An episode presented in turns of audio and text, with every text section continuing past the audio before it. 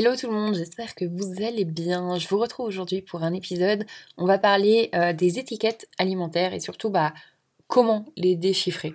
Parce qu'en parlant avec euh, des amis, ma famille, voire même parfois mes collègues, je me rends compte que la compréhension de notre alimentation devient de plus en plus compliquée on est plutôt bombardé de produits industriels et finalement on comprend pas vraiment ce qu'il y a, ce qu'il y a dedans.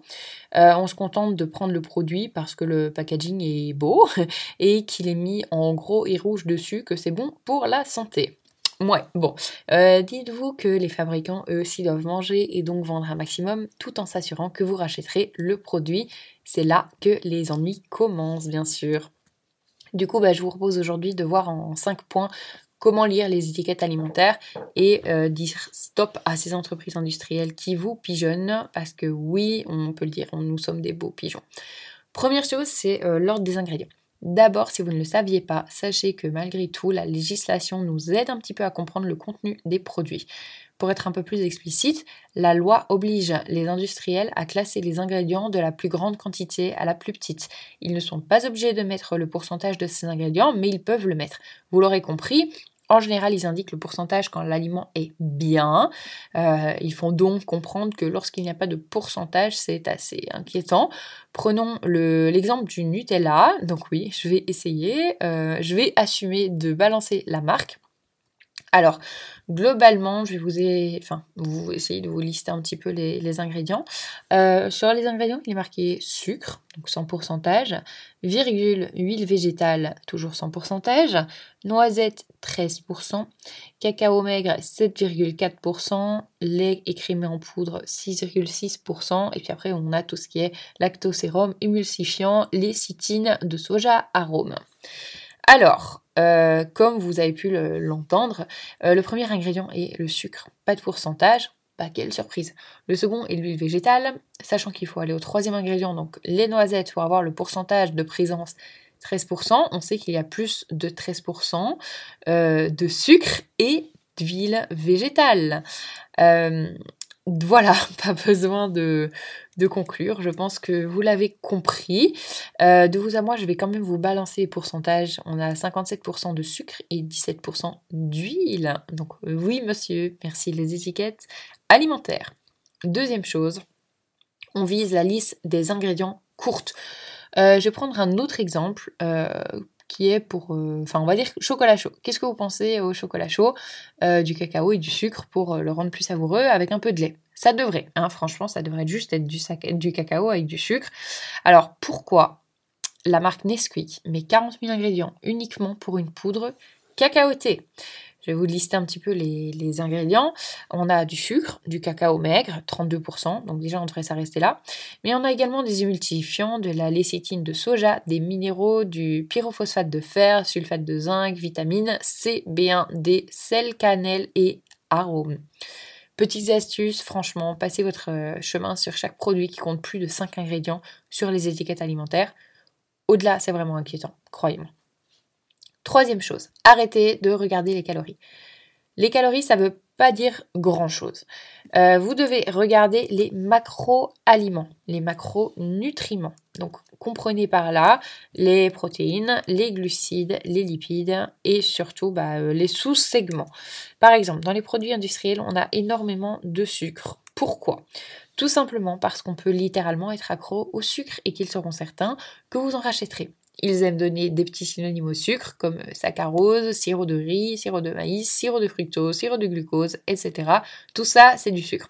N'hésitez pas, j'avais fait un podcast, enfin j'ai fait un podcast sur euh, les sucres dans les aliments, donc euh, sur les sucres ajoutés. N'hésitez vraiment pas à l'écouter, c'est assez intéressant si vous voulez en apprendre plus. Je vais prendre l'exemple euh, des céréales minceurs. Euh, quand vous regardez une étiquette, euh, pour vous expliquer un petit peu, donc euh, balançons, on est sur du spécial cas, chocolat noir. Vous avez dans les glucides, donc au 100 grammes, hein, je prends 200 grammes, 75 grammes. Et puis vous avez une, dans la partie glucides le don sucre. Et là, c'est le drame. Parce que sur 75 grammes de glucides, vous avez 23 grammes de sucre pour 100 grammes. Pour vous donner un ratio, sachez que l'OMS, donc l'Organisme mondial de la santé, déconseille fortement de manger plus de 25 grammes de sucre par jour. C'est compliqué après ça. Hein. Si vous mangez 100 grammes de céréales, vous êtes euh, au-dessus. Également, il faut absolument que vous regardiez la quantité de sel, donc euh, qu'on retrouve souvent, souvent sous format sodium. ici, bah, on est à 0,33 grammes. L'OMS à nouveau déconseille de dépasser 5 grammes de sel par jour. Pour un produit sucré le matin, on est quasi à 20% de la quantité de sel de la journée. C'est assez hallucinant.